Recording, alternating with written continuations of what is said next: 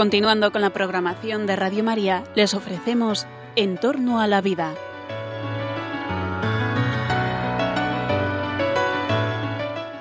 Es un espacio dirigido por José Carlos Avellán y Jesús San Román.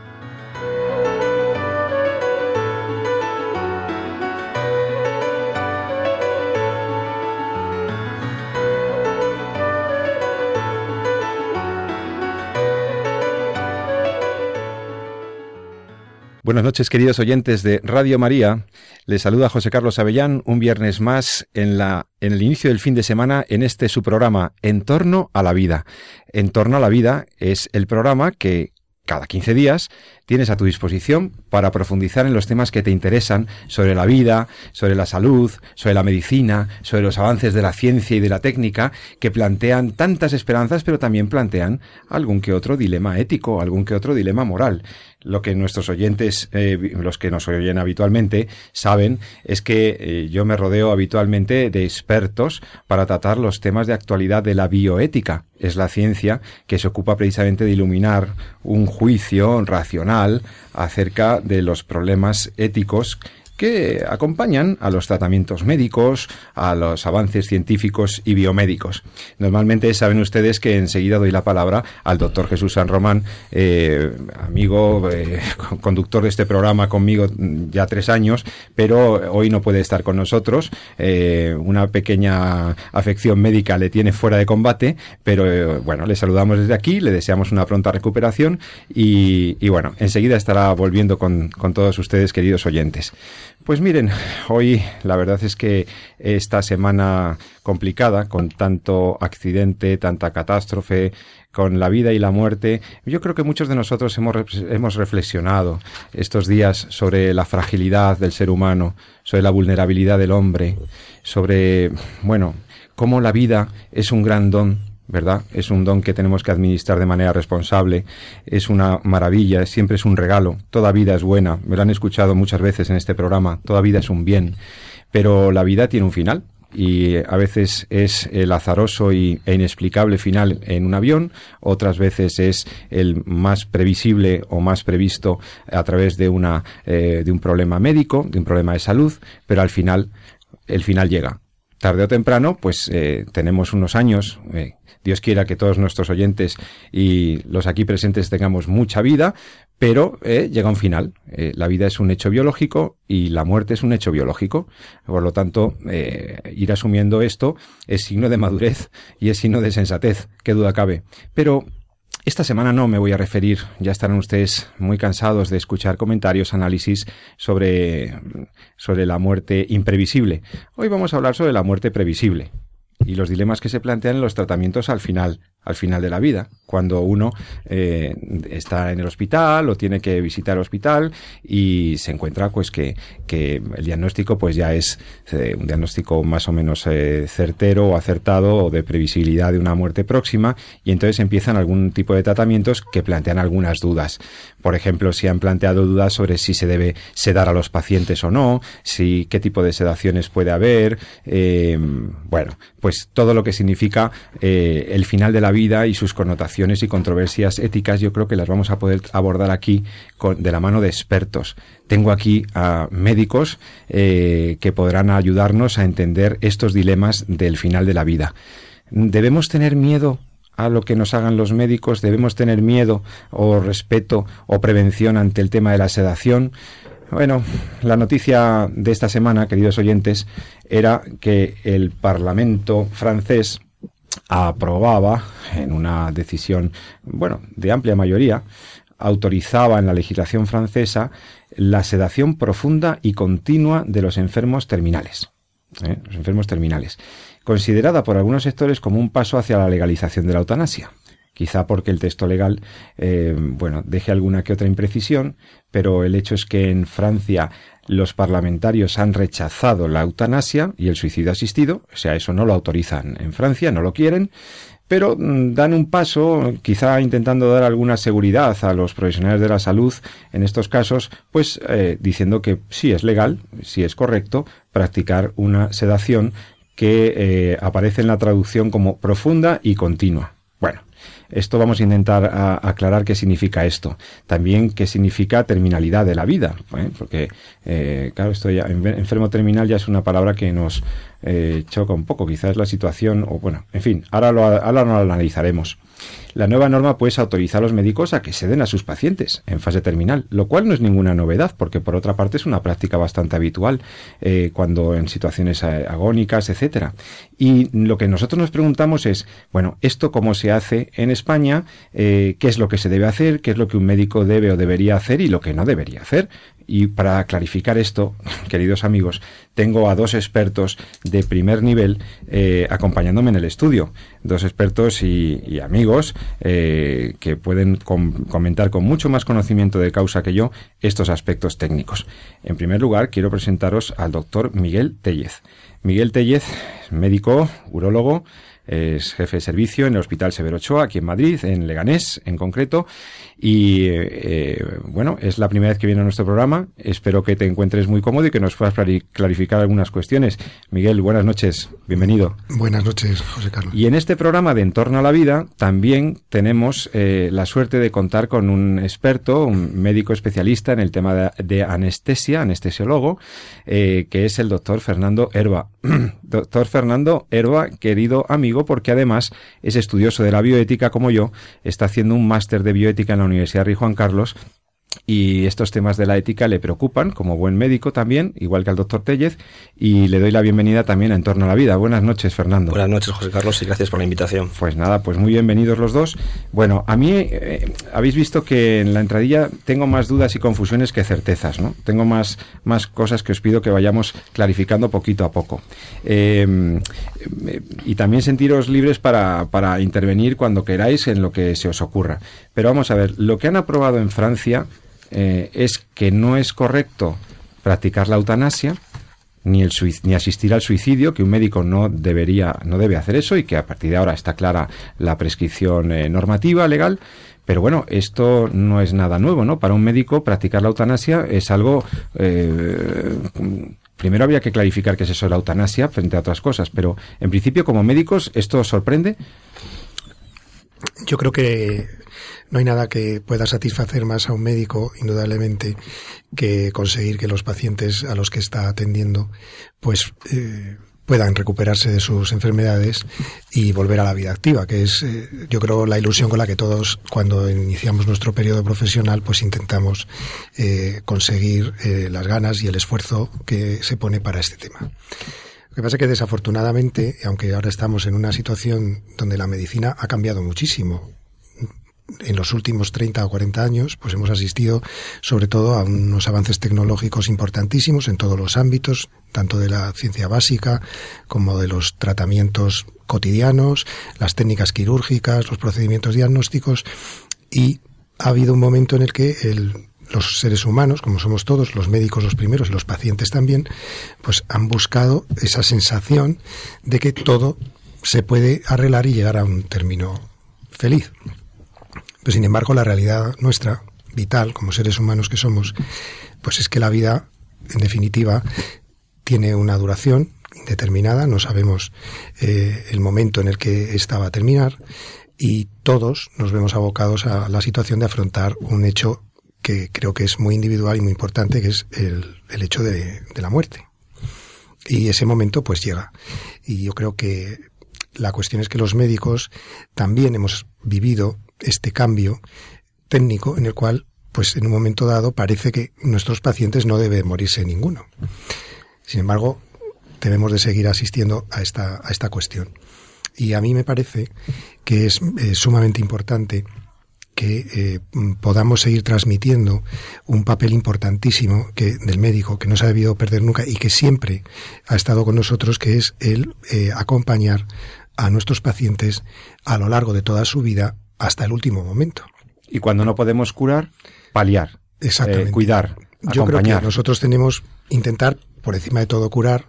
Luego hay que aliviar, hay que aliviar, hay que aliviar el sufrimiento en toda la medida y hay que acompañar a los pacientes, no solo ya desde un punto de vista estrictamente eh, médico, en la, eh, desde el punto de vista de dar medicamentos o tratamientos, sino también hacer una compañía pues a todos los niveles para que ellos se sientan bien. Fernando, y si tú, tú has estudiado seis años de medicina, has hecho una residencia, has hecho, estás en una especialidad muy, muy compleja como es anestesia. Fernando Herba, médico. Yo pregunto, eh, tú el tema de la eutanasia como médico, ¿cómo lo ves? O sea, el, si un paciente mm, desde su autonomía eh, plantea, oiga, eh, mire, yo es que quiero que usted me, me dé la muerte. Esto, eh, suponiendo que algún paciente hablara así, porque yo ya pongo en duda la mayor.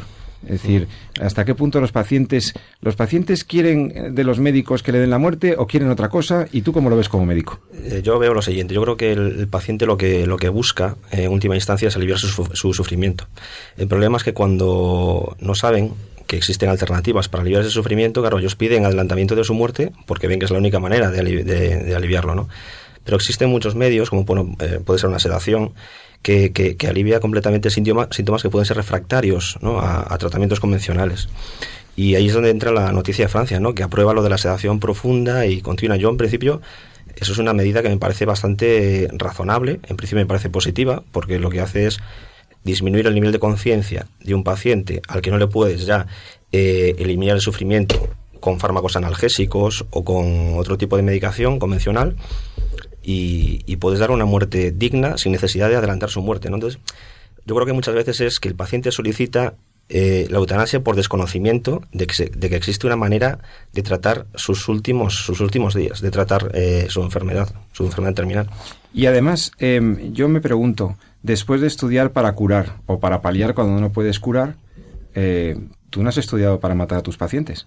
Eso es. Porque no olvidemos una cosa, eutanasia implica un acto, una acción occisiva, una acción de causación directa de la muerte, eh, es decir, con la intención de causar la muerte. Es verdad que la finalidad de esa acción es erradicar el sufrimiento, el dolor, como bien decía Fernando, y que en principio contaría con el consentimiento del, del, de esa persona, del paciente, del enfermo.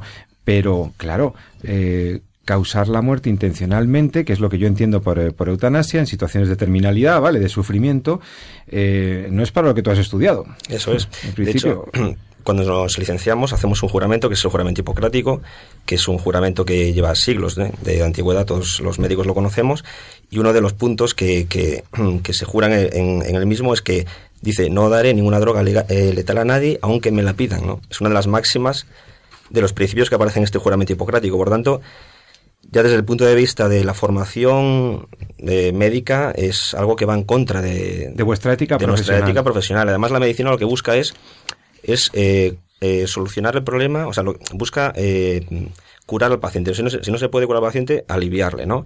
Pero no, no, no busca quitarse los problemas del medio, ¿no? La eutanasia es como quitarse el problema del medio. El problema hay que afrontarlo y hay que tratarlo. No quitárselo del medio. Y entonces cuando, doctor Tellez, cuando, don Miguel, cuando un tratamiento ya eh, no tiene ninguna posibilidad de ser efectivo, cuando ya los fármacos no funcionan, cuando ya eh, no hay posibilidad tampoco de mejorar la situación o el bienestar de nuestro paciente, eh, ¿retirar un tratamiento es una eutanasia? Bueno, yo entiendo que hay una situación en la que la evolución de un proceso, vamos a poner de una enfermedad, que es lo que normalmente los médicos nos enfrentamos a ello, pues eh, coloca al paciente en una situación de fragilidad en la que eh, sabemos que es imposible volver a restablecer sus funciones vitales para que se recupere. Y en esos casos, pues eh, lo que tenemos que hacer los médicos es continuar acompañando a ese paciente en un proceso en el que ya sabemos cuál es el final no tenemos eh, ninguna intencionalidad ni obligación, entiendo, desde ningún punto de vista, de acortar ese proceso, pero sí que entiendo que tenemos una obligación moral, y personal, como médicos, de ayudar a la persona con la que estamos en ese momento trabajando, pues a que ese momento pues se sienta acompañado, no tenga sufrimiento, no tenga una ansiedad importante y, en un momento dado, pues evidentemente cuando tenemos algún tipo de medida terapéutica que no contribuye en absoluto a la curación y que no tiene ningún sentido mantenerla, pues yo entiendo que se puede retirar sin problema. Lo cual no quiere decir que tengamos que retirar todos los tratamientos que se están poniendo en ese momento, porque hay algunos que tienen que seguir adelante. Los pacientes eh, tienen que sentirse cómodos, no tienen que tener dolor, por tanto, pues si precisan mantener analgésicos habrá que ponerlos, si necesitan eh, tener unas dosis determinadas para que su conciencia pues pueda estar a un nivel en el que sin llegar a perderla de manera completa, pues les permita sentirse sin ansiedad y sin angustia, pues habrá que darle esos medicamentos y por supuesto otros que en un momento dado no, no tienen ya ningún valor ni ningún sentido, pues se pueden retirar, igual que algún tipo de medida terapéutica que podamos considerar que es excesiva para el objetivo que ya tenemos, porque yo creo que lo que hay que cambiar básicamente es pensar que en un momento dado el objetivo del tratamiento ha cambiado. Ya no estamos eh, buscando restaurar eh, el organismo para unas funciones normales, sino que lo que estamos es eh, buscando pues que el, el, momento en el que se acerca y se termina la vida, porque yo creo que a mí me parece que lo más interesante también a veces es hablar y llamar las cosas por su nombre. Yo creo que hasta que no se produce el hecho biológico que es la muerte, pues el paciente sigue con vida y lo que nosotros tenemos que hacer es en ese momento, pues ayudarle a que su vida sea lo más confortable posible, de tal manera que pues se encuentre sin ningún tipo de angustia, ¿no? Y sobre todo acompañado. Eh, Fernando, tú como experto en los temas del dolor, eh, realmente mm, los, los, los, los, pacientes, las personas, cuando entramos al hospital, desde luego, lo que tenemos mucho miedo es al dolor y al sufrimiento, ¿no?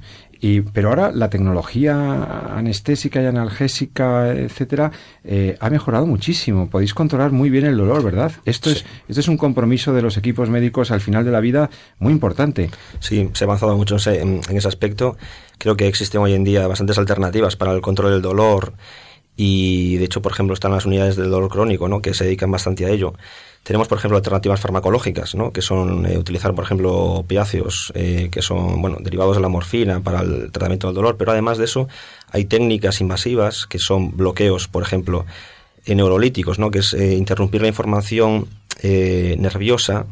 eh, que transmite la información del dolor a los centros eh, como son centros de la médula espinal o del encéfalo uh -huh. y que y, y entonces eh, permiten que el paciente deje de sentir dolor no eh, o incluso infusiones de medicación por vía espinal. Eh, bueno, son métodos que suelen ser eh, bastante efectivos. O sea que hay un arsenal terapéutico, farmacológico e incluso de, de, medidas eh, muy importantes para conseguir mm, eh, tra trabajar y tratar el dolor. Entonces, eso nos da mucha esperanza porque, vamos a ver, una de las razones por las que algunos defienden la eutanasia es decir, bueno, es que yo no quiero sufrir y a mí respétenme y yo me quito de medio. Pero oiga, mire, es que vamos a trabajar el dolor, vamos a hacer el control de síntomas, vamos a controlar los umbrales del dolor y vamos a hacer además, como decía eh, Miguel Tellez, un acompañamiento integral de, de, esa situación que usted pues está viviendo y que nosotros como equipo médico vamos a estar ahí, ¿no? Yo creo que eso da mucha tranquilidad también a la gente saber que los que los primeros que combatís el dolor con todos los medios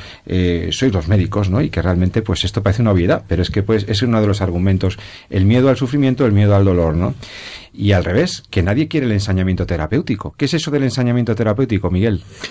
Pues yo creo que el ensañamiento, terapéutico, bueno, a mí es que esta acción terapéutica. Sí, me parece una expresión un tanto excesiva, ¿no? Uh -huh. Es decir, porque eh, a mí me cuesta trabajo pensar que ningún profesional de la medicina eh, pueda realmente aplicarse con ensañamiento sobre cualquier cualquier paciente que pueda tener, ¿no? Lo que pasa es que, pues a veces lo, los términos que utilizamos, eh, sobre todo en la, el lenguaje cotidiano, pues quieren ser muy descriptivos de alguna situación.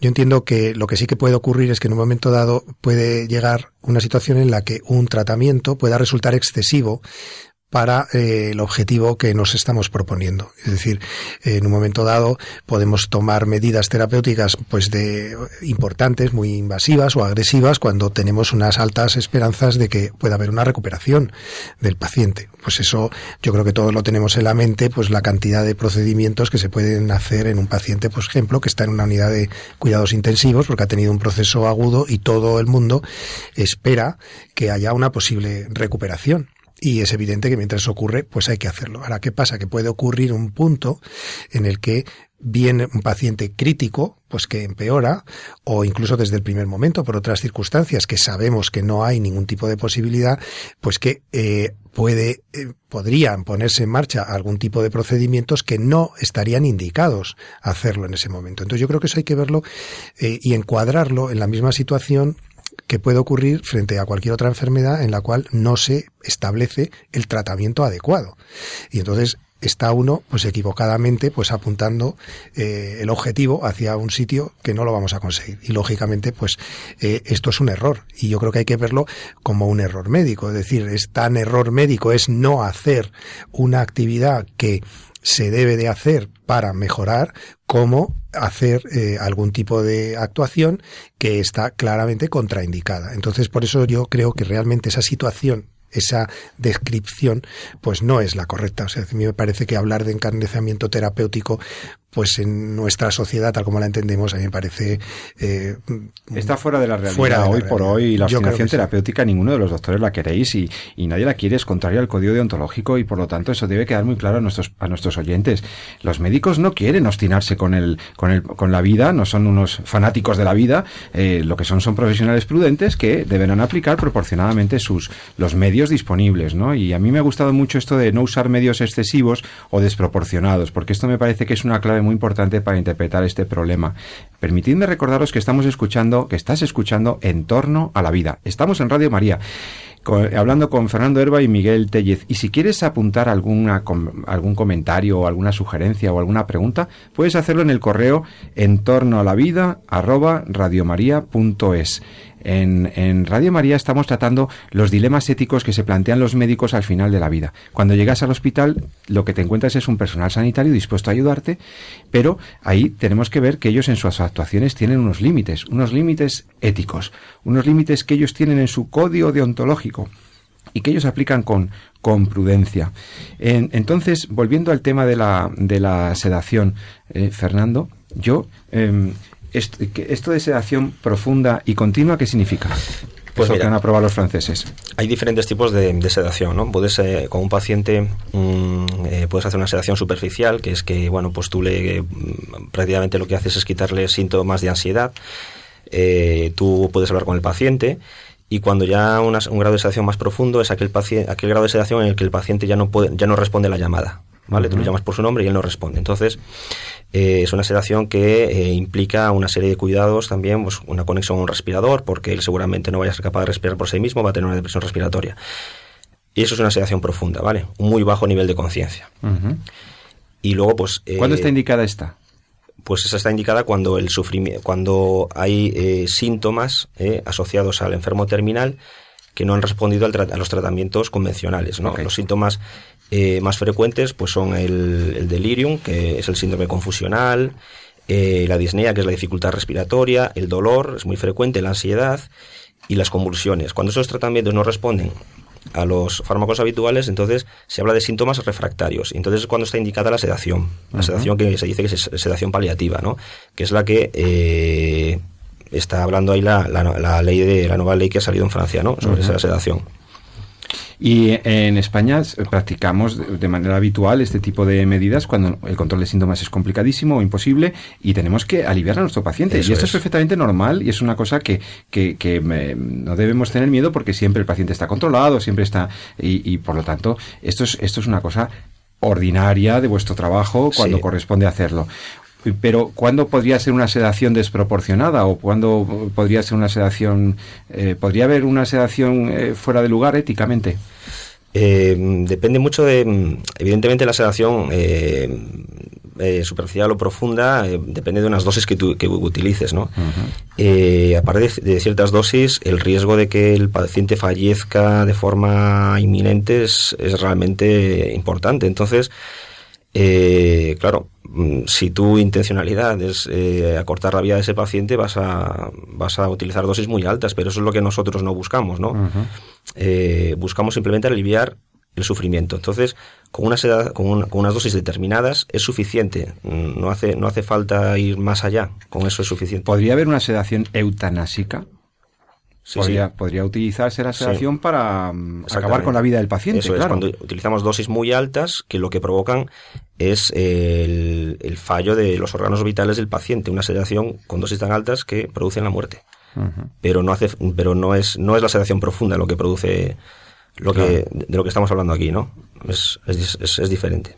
Miguel, quería comentarnos algo que, que estabas leyendo de, de Abimaz, la asociación eh, bioética madrileña eh, con la que tú colaboras. Eh, ¿Querías comentarnos algún aspecto de esto? Bueno, yo lo que, incluso antes de entrar en este tema, porque te, hay muchas controversias alrededor del tratamiento en situación terminal de los pacientes, pues y abundando un poquito en la cuestión de la sedación, que yo creo que es algo que, que es una palabra que esta sí que está correctamente utilizada y sin embargo pues lleva unas ciertas connotaciones de preocupación eh, por parte de los pacientes en algún momento no la sedación por supuesto aparte de que son técnicas como Fernando conoce perfectamente que utilizamos todos los días en los hospitales pues para hacer multitud de técnicas diagnósticas que muchas personas las han podido experimentar y sabemos cómo se pueden utilizar con absoluta tranquilidad pues eh, en algunos casos en los que, como antes hemos visto, y es absolutamente imprescindible porque los síntomas que tienen los pacientes son eh, tremendamente rebeldes a los tratamientos que disponemos, pues a veces eh, esta sedación permite aliviar la angustia y por supuesto el dolor y el paciente no sufre.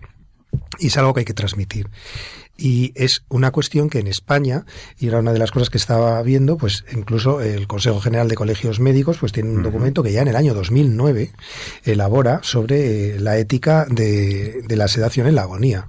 Y creo que hoy, pues con motivo de esta llamada que nos has hecho y la invitación aquí, pues yo me lo he estado repasando y Fernando también, hemos estado hablando sobre él y la verdad es que... ¿De algún criterio que podamos rápidamente...? Unos cuantos criterios que son... ¿Alguno que pues, quisiera resaltar así pues, importante? Pues, yo querría resaltar sobre todo un, momento que yo creo que a todo el mundo le, preocupa muchísimo, que es, eh, eh, lo que es lo que podemos entender que es la fase en la que una enfermedad es irreversible y esperamos la muerte en un momento muy irreversible. irreversible y sabemos... No hay vuelta atrás, no podemos hacer nada por revertir esa situación, que quede muy claro. En esta situación, ¿qué recomienda En esta situación, lo que nos dice, desde luego, es que hay que comprobar unas circunstancias muy claras, que yo creo que los médicos tienen que tener, y la tienen esa formación, saber que esos síntomas son intensos y muy refractarios al tratamiento.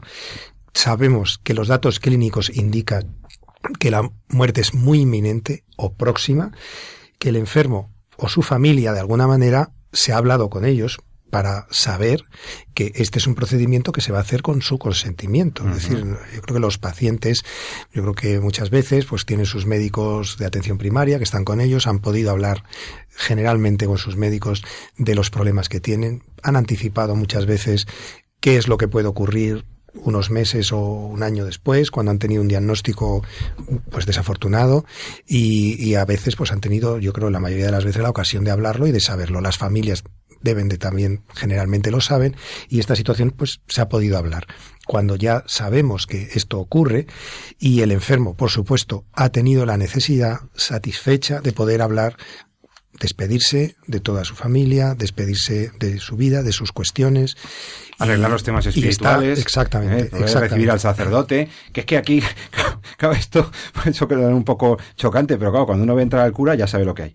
Bueno, pero, bueno, pero qué importante es poder tener un sacerdote en estos momentos que pueda, eh, pues eso, eh, consolar, acompañar, ponerte en paz con Dios, te has puesto en paz con los hombres, ponerte en paz con Dios, ¿verdad? Tener ese tiempo que estos pobres del avión, por ejemplo, no tuvieron. Yo siempre digo, a mí me gustaría enterarme de que me estoy muriendo eh, eh, para poder poner las cosas en orden y poder pedir perdón a quien tenga que pedir o poder hacer esto. Esto es una, esto es una suerte o una lotería o una, yo diría más bien una cosa providencial si lo puedes, si lo puedes hacer. O sea que, mm, bueno, y en estos casos, situación ya de terminalidad, el consejo eh, participando a la familia, informando, consentimiento informado, máximo respeto al paciente. Me parece muy bien, don Miguel. Pues ahora vamos a hacer, eh, si os parece, una pequeña pausa. Vamos a, nada, eh, unos minutitos para escuchar una bellísima canción y volvemos enseguida, que vamos a preguntarnos qué es eso de la muerte digna, si hay muerte digna o no hay muerte digna y qué es todo esto. Enseguida estamos con todos vosotros en Radio María. Hasta ahora mismo.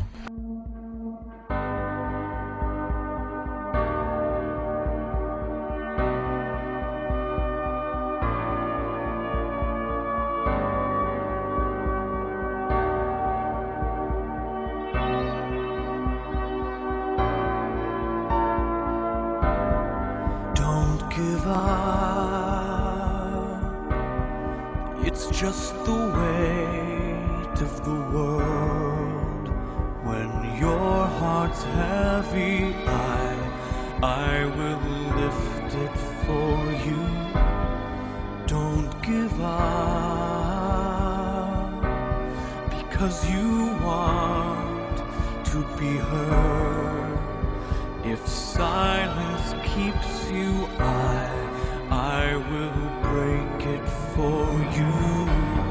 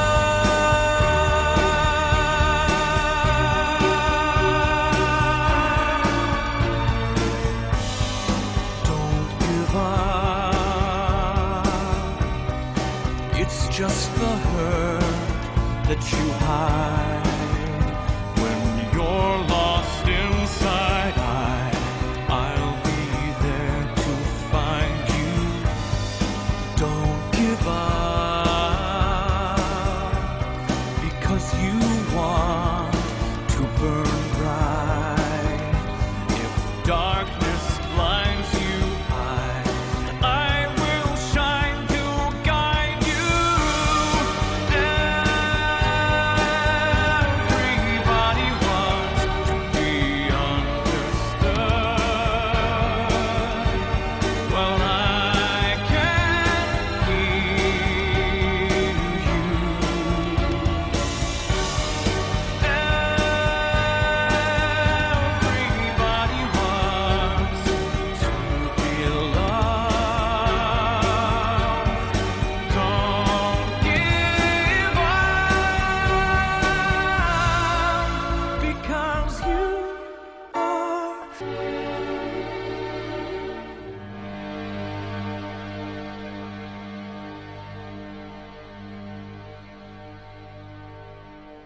Y ya con todos ustedes de vuelta en Radio María, en el programa En torno a la vida. Estamos hablando de un tema delicado, el tema de la muerte, la sedación terminal al final de la vida, lo que los doctores quieren y pueden y deben hacer al final de la vida. Y, les les decía antes de escuchar esta canción, que espero les haya gustado, que mm, vamos a hablar de eso de la muerte digna, porque los doctores han estado hablándonos sobre cómo y cuándo se debe hacer una sedación, cuándo es correcto o no, cómo una sedación puede ser incluso eutanásica y, y por lo tanto desordenada, incorrecta. Pero eh, queríamos profundizar un poco en este concepto que yo os decía, eh, hablaba de ello en la entradilla del programa, sobre la dignidad de la muerte y de la vida y demás. Tenemos la suerte de que ha podido incorporarse al programa, siquiera para esta segunda parte, el padre Ramón Lucas Lucas, eh, filósofo, eh, sacerdote, mm, profesor de antropología filosófica y de bioética en Roma, en la Universidad Gregoriana, una institución en el mundo de la bioética y tenemos la suerte de que ha podido pasarse por los estudios para seguir comentando con nosotros los aspectos humanísticos y filosóficos y bioéticos de este problema. Buenas noches, padre, bienvenido. Muy buenas noches, un saludo a todos los uh, radioyentes. Bueno, pues mire, padre, es, eh, hemos estado discutiendo estos aspectos, pero ahora nos asalta esta duda. Muerte digna, dignidad. ¿Es que esto de la dignidad mmm, se podría tener una dignidad mayor o menor? ¿Se, mmm, se pierde la dignidad eh, cuando uno está enfermo? Eh, ¿Hay una muerte digna y una muerte indigna? Aclárenos un poco esto, padre, por favor. Usted como experto y como filósofo. Bueno, en realidad la, mm, la vida está siempre en relación con la muerte y la muerte en relación con la vida. Decía San Agustín, no sé cómo llamar esta vida, si una vida mortal o una muerte vital. Eh, ¿Qué quiero decir con esto? Que así como la vida tiene un valor y una dignidad, la muerte también tiene un valor y una dignidad. Y yo creo que eh, no solamente para un cristiano, evidentemente para un cristiano mm, cobra una dimensión trascendente, hay una esperanza en el más allá, sobre todo también en la resurrección, y en este sentido la muerte no aniquila nuestra existencia. Y esa, eh, la misma muerte nos abre a, un, a una nueva vida. Pero incluso desde un punto de vista puramente racional, uno puede entender el valor de la muerte y el valor de la muerte digna eh, en relación con la vida. Y también, lógicamente, la vida en relación con la muerte. Dice la ascesis católica, dice, mira hacia la muerte y vive eh, como tal. Eh, ¿Por qué? Porque si la vida de la persona tiene valor, es porque ella es un sujeto, es un, un, un ser único e irrepetible. Únicos e irrepetibles. Único e irrepetible. Desde el punto de vista numérico, es irrepetible también un bolígrafo, porque un bolígrafo nosotros, desde el punto de vista numérico. Pero la irrepetibilidad de la persona lleva más que la irrepetibilidad numérica. Cada persona es única porque en sí tiene una dignidad, tiene una constitución, tiene un modo de ser, lógicamente después tiene unas vivencias, tiene unos amores, unas relaciones que hacen todo eso único, pero más allá de los actos tiene una constitución que la hacen ella misma. ¿eh? Tú eres eh, José Carlos eh, Avellán y no hay ningún otro José Carlos Avellán en, eh, en el mundo. Ni aunque fueras eh, un clon, ¿eh? Iba a decir, afortunadamente. ¿eh? no hay otro. Porque los, mm, los eh, gemelos monocigóticos son los clones naturales perfectos. Y uno no es el otro, ni biológicamente, ni genéticamente, porque la- los genes no solamente son los que están, sino los que se después se expresan en la epigénesis regulativa, entonces ya uno es diverso del otro. Y entonces esto constituye a la vida de la persona una unicidad que le da un valor de no repetibilidad. O sea, Pongamos que en la- principio la vida es máximamente digna porque es la vida de una persona única y repetible. Sí, ahora tenemos que preguntarnos por qué es única y irrepetible. Ujú. Pero la razón última es esa. ¿Por qué? Porque si yo pudiera repetir la vida de una persona ¿eh? en un tiempo diferente, en unas circunstancias diferentes, no vería yo ninguna mm, dificultad en que hoy yo no tengo una medicina adecuada para poderte curar, hoy te suprimo y dentro de 20 años, cuando tenga la medicina, te rehago. ¿eh? Claro. pero en realidad no puedo hacer- rehacerte. No puedo rehacerte ni empíricamente, pero tampoco podría rehacerte socialmente, afectivamente, porque el contexto sería completamente otro. Y entonces esa irrepetibilidad marca un límite. Entonces, dicho esto, ¿qué es lo que constituye ese valor y da esa irrepetibilidad? Si quisiéramos hablar desde el punto de vista psicológico-social, pues las vivencias, las relaciones constituyen una unicidad. Pero yo creo que hay que ir más, a- más a- atrás, a la estructura que hace posible eso. Entonces, yo tengo un valor porque yo tengo unas estructuras orgánicas. La salud es un valor respecto a la enfermedad, que puede ser un antivalor. Eh, tengo un cuerpo, y este cuerpo hay que respetarlo, estas estructuras orgánicas. Pero ¿por qué tengo que respetar estas estructuras orgánicas y no las del conejito, por ejemplo? Que también tiene unas estructuras biológicas funcionales. Porque lo que a mí me hace hombre no es solamente mi estructura biológica, sino es lo que da vida a esa estructura biológica. Y lo que a esa estructura biológica le priva de valor es la pérdida de eso que le da vida. Y eso es lo que los filósofos llamamos el principio vital. ¿eh? Todo ser tiene una estructuración, un principio de vida. Por eso conecté desde el inicio vida y muerte, porque cuando hay vida hay ese valor. Cuando hay muerte, si la muerte es muerte total, desaparecería todo valor. ¿eh? Entonces, porque la vida de la persona está conectada con su muerte y la muerte de la, de la persona está conectada con su vida, por eso ambas tienen valor. Y nuestra vida humana tiene el principio de ser de la unidad de nuestra vida humana, no es un principio material, es un principio espiritual. Es lo que hemos llamado siempre el alma espiritual. Claro, en su libro, en sus libros yo he leído la- el concepto del hombre como espíritu encarnado. Exactamente. Entonces, espíritu encarnado quiere decir un alma que no es un alma pura como la de un ángel, sino es un alma que está como principio de animación, por eso llamamos a los seres vivos seres animados y a los mm, faltos de vida inanimados. ¿eh? porque tienen un principio de vida que es lo que los organiza.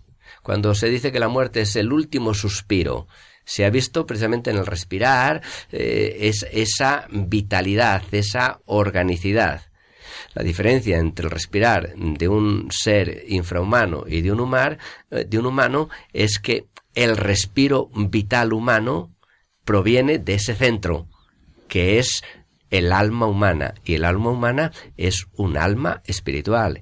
Y entonces, si volvemos a lo anterior de la unicidad, esto lo remarca mucho más, porque las cosas que son materiales, de alguna forma yo las puedo componer, repetir, reproducir. Las cosas que son espirituales no están compuestas de nada, son simples. Yo no las puedo componer a partir de nada, porque no están compuestas, son simples. Y entonces el alma espiritual es creada directamente por Dios para cada ser. Y ese es un acto irrepetible.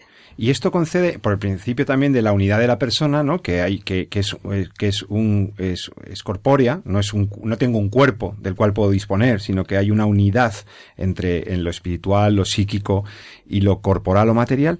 Esto concede un enorme valor también a lo biológico y a la vida y tal. Pero eh, la pregunta es, eh, ¿puede una vida convertirse en indigna y por tanto indigna de respeto? Es decir, eh, ¿qué- ¿podría una vida ser más digna que otra? Yo creo que aquí el lenguaje nos juega una, Una mala, pasada, Una claro. mala pasada, una mala jugada. Porque eh, hablamos de la calidad de vida respecto a eh, la vivencia que las personas hemos tenido de la vida y en la que vemos al ser querido que no puede hacer ya. Y decimos es que eh, ha perdido la calidad de vida. Bueno, ha perdido la posibilidad, la calidad de vida, si tú quieres, en movimiento, en agilidad, en independencia, en autonomía. En ese sentido, ha perdido la calidad de vida. Mm, Es innegable. ¿eh? Y todo proceso de eh, enfermedad o de envejecimiento conlleva eso. Pero una cosa es perder esa calidad de vida ¿eh? a nivel mm, vivencial y otra es decir, tu vida ha perdido valor. No, la vida de la persona humana no pierde valor nunca. Como vida de la persona no pierde valor nunca. Ni y no pierde... cuando es percibida como menos valiosa por, la, no, por porque él. las, las- ni- las cosas no son porque tú las percibes. Ajá, ¿eh? Tú las percibes porque son. claro. ¿eh? Y Eh, no cobran valor porque yo las perciba como valiosas, Claro sino que no. lo son. Bueno, tú le puedes otorgar, percibiéndolas en un determinado modo, le puedes otorgar un valor subjetivo, que puede corresponder también al valor objetivo, o puedes no otorgárselo. Pero hacer depender el valor de las cosas de la percepción de las mismas o del valor que nosotros le atribuimos a las mismas, yo creo que es cambiar los planos y es un error, porque eso podría valer para la publicidad. En la publicidad, ser, existir es ser percibido, Claro. Pero no en la ontología, en la La vida mayoría de las las personas, cosas. En la, en la mayoría de las cosas. Quería preguntarle algo, don Miguel. Sí, padre, yo quería preguntarle porque ahora hay una enfermedad que es muy frecuente, una situación que son las, las personas con demencia. Yo creo que todos conocemos a algún familiar que ha padecido una demencia o le estamos cuidando durante mucho tiempo. Y, y a veces, eh, más allá del cariño, pues uno es difícil ¿no? El, ver reflejada este concepto del que estamos hablando. Yo quería que nos explicara un poco porque a mí me parece que aunque no lo veamos de una manera patente, pues estas personas exactamente siguen siendo de alguna manera eh, las mismas personas que lo fueron en su momento independientemente de que hayan perdido la capacidad de comunicarse con nosotros, estar. Y a veces esto es eh, interesante que, que, lo podamos entender, pues para poder cuidarles con mucha más satisfacción, ¿no? Y, Pues mire, yo le podría responder, gracias por la intervención, eh, con una cosa muy reciente, es la asamblea plenaria que tuvimos hace 20 días en Roma de la Academia para la Vida, en la que se trató precisamente el tema de los cuidados paliativos, especialmente de los ancianos y de los procesos de demencia, sea de Alzheimer, sea demencia senil. Eh, y otro, el hecho de que yo tuve a mi papá ocho años en esa situación. ¿eh? Y mm, lo pude atender. Y le puedo decir que en las dos circunstancias, sean los estudios científicos de la academia de estos días, sean la experiencia mm, que con mi familia tuve de mi papá, eh, esas personas perciben mucho más de lo que aparenta. ¿eh? Pero mucho más. Yo vi situaciones concretas en mi papá en que un guiño del ojo, o sea, una, o bajar los ojos, o eh, una especie de lágrima que le aparecía, o un apretarte la mano, eran auténticos discursos. ¿eh? de lo que él quería, de lo que él percibía. Mm, Yo vengo de Roma, mm, lo veía relativamente poco y cuando me ve- no hablaba, en los últimos periodos no hablaba mm, para nada, apenas si te conocía. Eh, el último año desde luego no me conocía, pero de todos modos había había una una capacidad de entender por parte de él, o sea, de percibir más que de entender, de percibir por parte de él quién lo quería, quién lo trataba, y, y quién de quién no mm, sé como que se escabullía ¿eh? eso es una mm, clarísimo clarísimo entonces yo creo que eh, la dureza de una experiencia de esas para ante los seres queridos es muy fuerte o sea es muy fuerte para ellos ¿eh?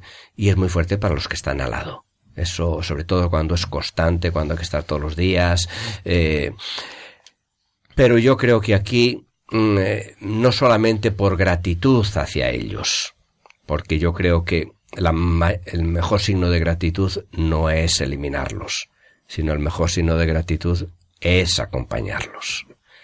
O sea, un amor que por amor mata, a mí me es difícil entenderlo. Estamos en el programa En torno a la vida hablando con don Ramón Lucas, con Miguel Tellez y Fernando Herba del tema de los dilemas éticos al final de la vida. Pero hay una cosa que ha salido, padre Lucas, en la tertulia eh, que tenemos que, sobre la autonomía de los pacientes. Hemos dejado claro que toda vida tiene un valor y que tiene un valor por ser única, eh, eh, irrepetible, añadiríamos un don de Dios precioso, etcétera. Pero eh, planteábamos, ¿y si el paciente reivindica su derecho a no seguir? Eh, y eh, que esto se dice mucho, oiga ya, pero esto está muy bien, pero para usted, eh, dígame por qué no me deja a mí, ¿no? Tomar una decisión así. ¿Qué le contestaría? Pues mire, eh, yo creo que eso parte de una falsa concepción de lo que es la libertad humana. La libertad humana no es hacer lo que uno quiera, cuando quiera y como quiera. Eso es el libertinaje. La libertad humana tiene un anclaje con la verdad. Y separada de la verdad, la libertad se convierte en libertinaje, en prepotencia de los más fuertes contra los más débiles y en abuso. ¿Qué quiere decir anclada en la verdad? En realidad, ¿la libertad qué es? La libertad es un acto de mi voluntad. Yo quiero venir a esta transmisión. Yo quiero tomarme un café. Es decir, mi voluntad toma una decisión. ¿Por qué mi voluntad toma una decisión? Porque conoce algo. ¿eh? Si yo no conociera, no quisiera nada, no decidiría nada. Se dice que lo que no se conoce no se ama. ¿eh? Ojos que no ven, corazón que no siente. Entonces, yo tengo que percibir la realidad. Y eso lo percibo con mi inteligencia. Percibir la realidad como inteligencia es percibir la verdad. ¿eh? Yo decido con mi voluntad eso que he percibido como inteligencia. Por tanto, la libertad y la verdad tienen que estar unidas como los anillos de una cadena. En la medida en la cual mi decisión libre se separe de la verdad de las cosas, en este caso de la dignidad de la persona humana, de el respeto de la dignidad de la persona humana, que es la verdad de mi identidad. En ese sentido, mi acto libre está viciado. Será si un acto que procede de mi voluntad, pero no de una libertad en relación con la verdad, y por tanto está viciado en su raíz misma. De ahí que la, la auténtica promoción y defensa de la autonomía de una persona en su decisión no es respetar lo que él decide, sino respetar el contenido de bien que hay en su decisión o no realizar el contenido de mal que hay en su decisión. Clarísimo. ¿eh? Bueno, nos quedan unos minutos nada más para que si, que- si queréis eh, decir en 30 segundos la idea que, de todo lo que hemos estado hablando aquí, la idea que, creí, que, que- que querríais que quedara como eh, más esencial de lo que hemos, de lo que hemos aportado hoy, ¿no? Eh, y luego haré una última pregunta al padre Lucas, ahora en vísperas de la Semana Santa, de la Pasión y Muerte de nuestro Señor Jesucristo, de la- del recordatorio de la memoria de la resurrección de Cristo, pues vamos a hacer un, también una, última pregunta. Pero antes de eso, mm, díganme entonces en 30 segundos cada uno lo que creen que es el mensaje que como médicos, como humanista, pueden decirle a los oyentes de Radio María en torno a la sedación, lo que, lo que hacen ustedes con el dolor, etcétera. A mí me gustaría eh, recordar a, a los oyentes y a bueno y a, los pacientes que realmente los médicos lo que tratamos son enfermos, son pacientes, eh, personas, no tratamos enfermedades. ¿no? Yo creo que eso es lo importante. Es decir, eh, cuando tratas enfermedades puedes ganar o perder, porque no siempre puedes curar. Eh, pero cuando, cuando tratas con personas, siempre ganas, porque puedes ayudar en ese proceso final de la muerte a realizarse incluso, ¿no? En sentido positivo. Puedes ayudarle a, a que se alivie, puedes escucharle, darle soporte emocional, etcétera. Entonces, eso es lo que me, me gustaría dejar Perfecto. así para Don Miguel. terminar. Pues a mí lo que me gustaría decir es que creo que la muerte es un proceso absolutamente personal. Probablemente es una de las cosas, junto con el nacimiento, que todos los seres humanos tenemos que hacer personalmente. Nadie puede hacerlo por nosotros.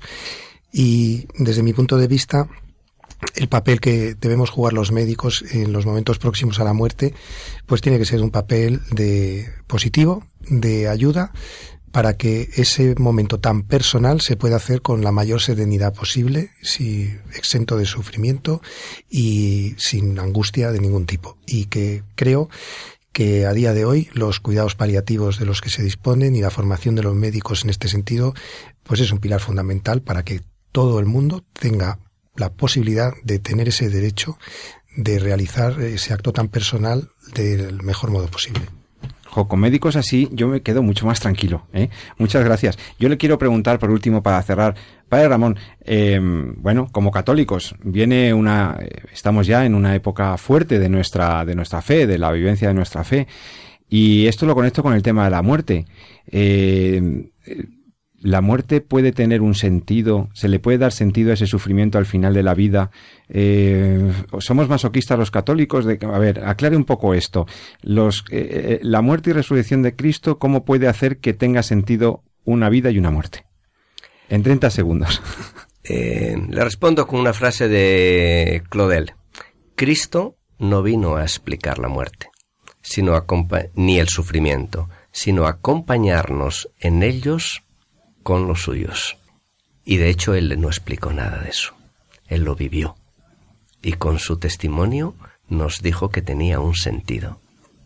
Pues eh, con estas magníficas palabras de, del padre Ramón Lucas, pues vamos a terminar. Yo creo que hemos soltado, eh, bueno, que hemos podido eh, dejar caer algunas reflexiones muy profundas, muy interesantes sobre el, bueno, pues este problema, los problemas bióticos al final de la vida. Yo me quedo, queridos oyentes, con la idea de que toda vida es digna, de que efectivamente los médicos tienen un compromiso con la vida, pero también tienen el compromiso con acompañar el proceso de muerte, luchando contra el dolor, acompañando el, el sufrimiento y paliando en todo lo que pueden cuando no pueden curar.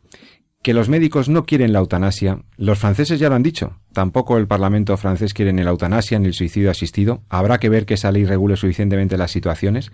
Pero nos llevamos como última palabra, pues esta, esta palabra de esperanza que nos llega también desde la fe, ¿no? Eh, con las palabras de, de don Ramón Lucas. Queridos oyentes, eh, la muerte es un hecho biológico, la muerte es un hecho inevitable, pero nosotros tenemos una vida para vivirla, para llenarla de sentido, de felicidad, de alegría y, ante el, y de esperanza. Y la esperanza nos viene de aquel que quiso encarnarse y padecer y sufrir como nosotros. Así que que vivan una muy feliz Semana Santa, que la llenen de sentido espiritual. Nos acordamos muy especialmente de nuestros enfermitos de Radio María, los que nos escuchan. Les mandamos una palabra de muchísimo cariño. Los médicos están con vosotros, los oyentes de Radio María también, y con nuestras oraciones para todos nos despedimos por hoy. Y recuérdenlo, como siempre les digo, amen la vida y defiéndanla. Muy buenas noches.